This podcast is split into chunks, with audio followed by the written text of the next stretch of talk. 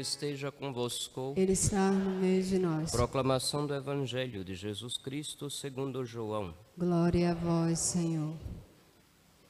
Naquele tempo, João viu Jesus aproximar-se dele e disse: Eis o Cordeiro de Deus que tira o pecado do mundo. Dele é que eu disse: Depois de mim vem um homem que passou à minha frente, porque existia antes de mim.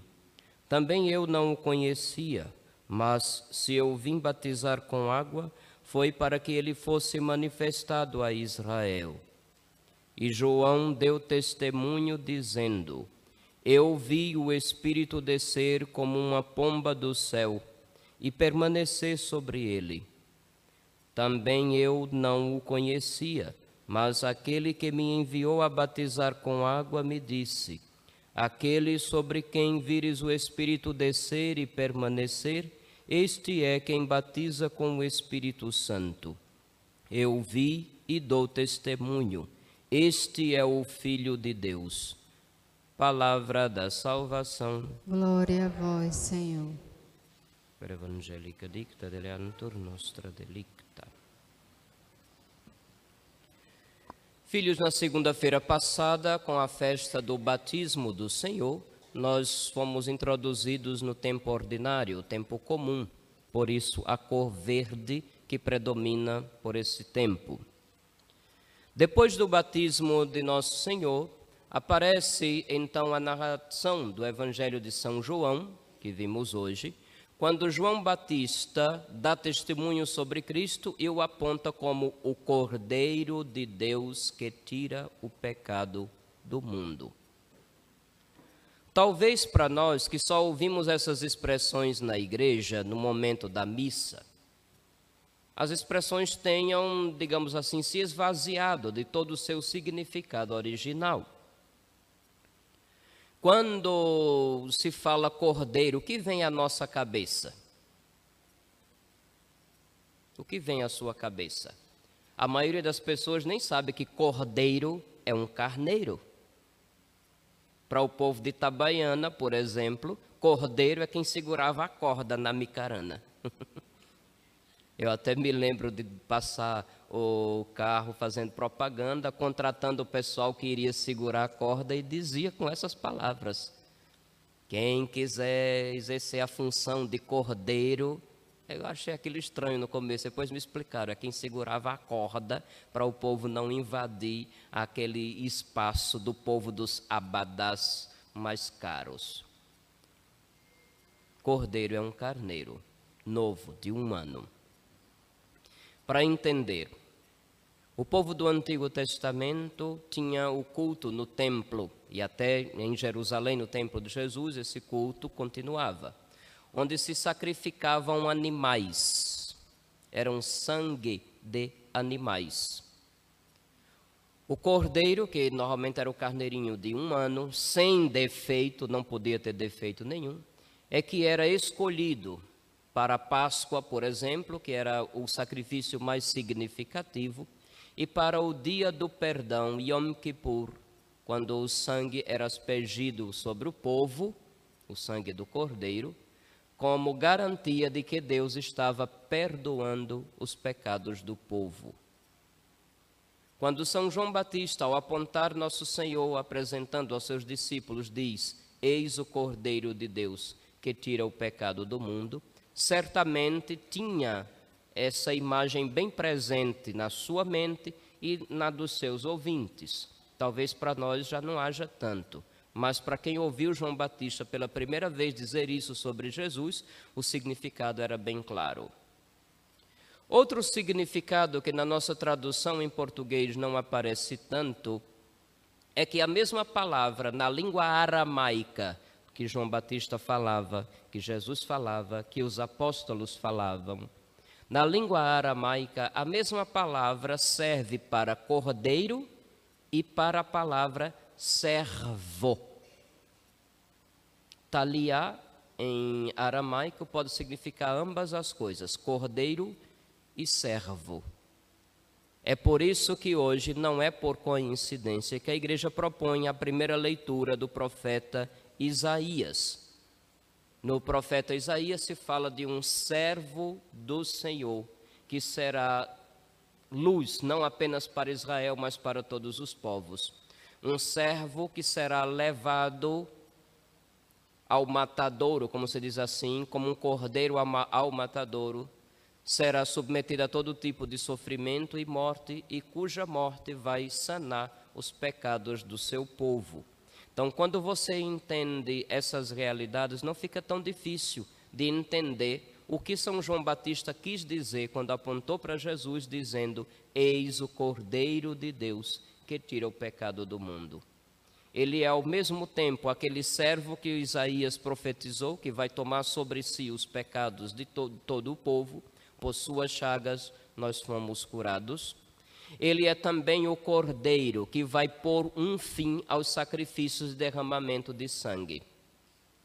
Falando de cordeiro, nós poderíamos voltar muito ainda na história, ainda no livro do Gênesis, na história de Abraão, quando num determinado momento, sendo provado, Abraão foi convidado a ofertar em sacrifício o seu filho Isaac.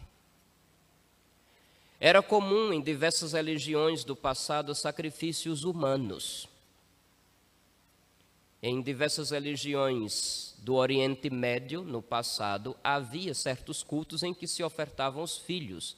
Basta lembrar o famigerado culto do ídolo Moloch, ou até mesmo de Baal, onde algumas famílias, para ter sorte, sucesso, fortuna, chegavam a oferecer os próprios filhos bebezinhos ainda em sacrifício a esses falsos deuses.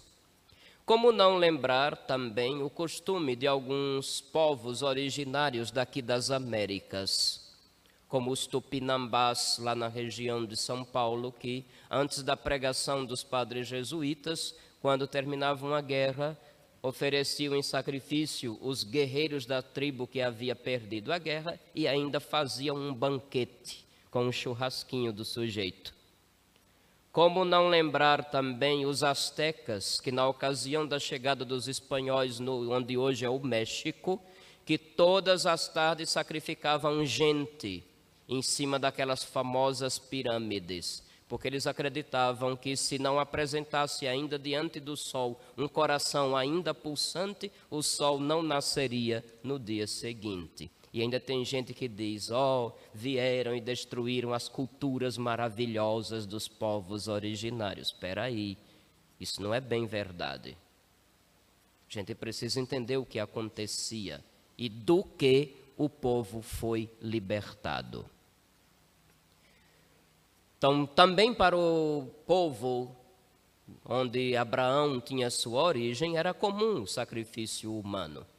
Então, ele, Deus pôs Abraão à prova quando pediu o próprio filho. E na hora exata do sacrifício, ele providencia um cordeiro, para mostrar já ali que não lhe era agradável o sacrifício de nenhum ser humano.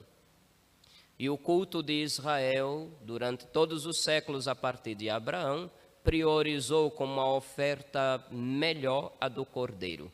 Como não lembrar a saída do povo de Israel do Egito, quando foi pedido o sacrifício do cordeiro e se colocar o sangue do cordeiro nas portas das casas dos israelitas, nas travas da porta, para que no momento da libertação em que o anjo da morte tirasse a vida dos primogênitos, fossem poupados os primogênitos de Israel. E assim foi a Pessar, a passagem, a Páscoa dos hebreus. Tudo isso estava bem presente na mentalidade dos judeus comuns no tempo de João Batista.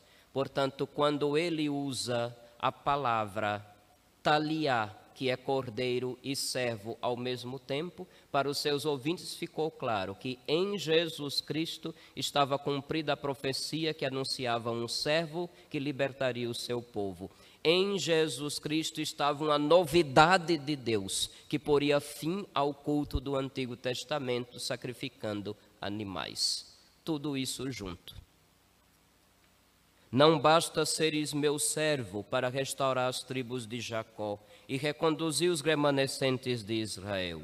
Eu te farei luz das nações, para que minha salvação chegue até aos confins da terra. Assim está escrito no livro do profeta Isaías, nossa primeira leitura de hoje. Cristo, então, pondo fim à validade de todo sacrifício de derramamento de sangue, inaugura um tempo novo, onde a verdadeira religião tem um que a mais do que todas as outras religiões naturais. Diga-se de passagem, todas, a maioria absoluta das religiões naturais até hoje oferece sacrifícios de sangue. E não precisa ir muito longe para tomar conhecimento disso algumas encruzilhadas na noite de sexta para sábado dentro de Laranjeiras que o digam. Eis o Cordeiro de Deus que tira o pecado do mundo. Foi necessário que Deus, na nossa pele, na nossa carne, se sacrificasse para nos dizer a partir de hoje o sacrifício é espiritual e de verdade. Não é à toa que ele, na ceia última com seus discípulos, escolheu pão e vinho para, a partir daí, perpetuar no tempo, na história, em todos os lugares, aquela única realidade que ele ofereceu como sacrifício, seu próprio corpo e sangue, na cruz do Calvário. São essas realidades sobre Jesus que a gente precisa ter presente no início do tempo comum. Porque a partir de agora, na maioria dos domingos, nós vamos ouvir ensinamentos, sejam sobre as verdades da pessoa e de Jesus, seja do proceder do seguidor de nosso Senhor Jesus Cristo. Seja dogma, doutrina, seja moral, costumes, o fazer, o ser e o fazer. É sobre isso que durante todo o tempo comum a igreja vai meditar tendo como luz o próprio nosso Senhor Jesus Cristo, que nos apresenta o Santo Evangelho. Que a gente viva bem esse tempo comum. Mesmo não sendo os tempos fortes como Advento, Natal, Quaresma e Páscoa, cada domingo é uma Páscoa semanal. Cada domingo é uma ocasião do encontro com o Senhor, que, de novo, como Cordeiro de Deus que tira o pecado do mundo, desce do céu e se dá por mim e por você. Saiba viver cada tempo, porque cada momento que sua consciência lhe adverte de estar na presença de Deus é precioso. Não deixe passar de qualquer jeito. Ele merece o nosso amor. Diga-se passagem, ele é o único que merece o nosso amor. Os outros não merecem, os outros precisam. São coisas diferentes. Amor nunca é merecido, a não ser o próprio amor que é Deus. Louvado seja nosso Senhor Jesus Cristo.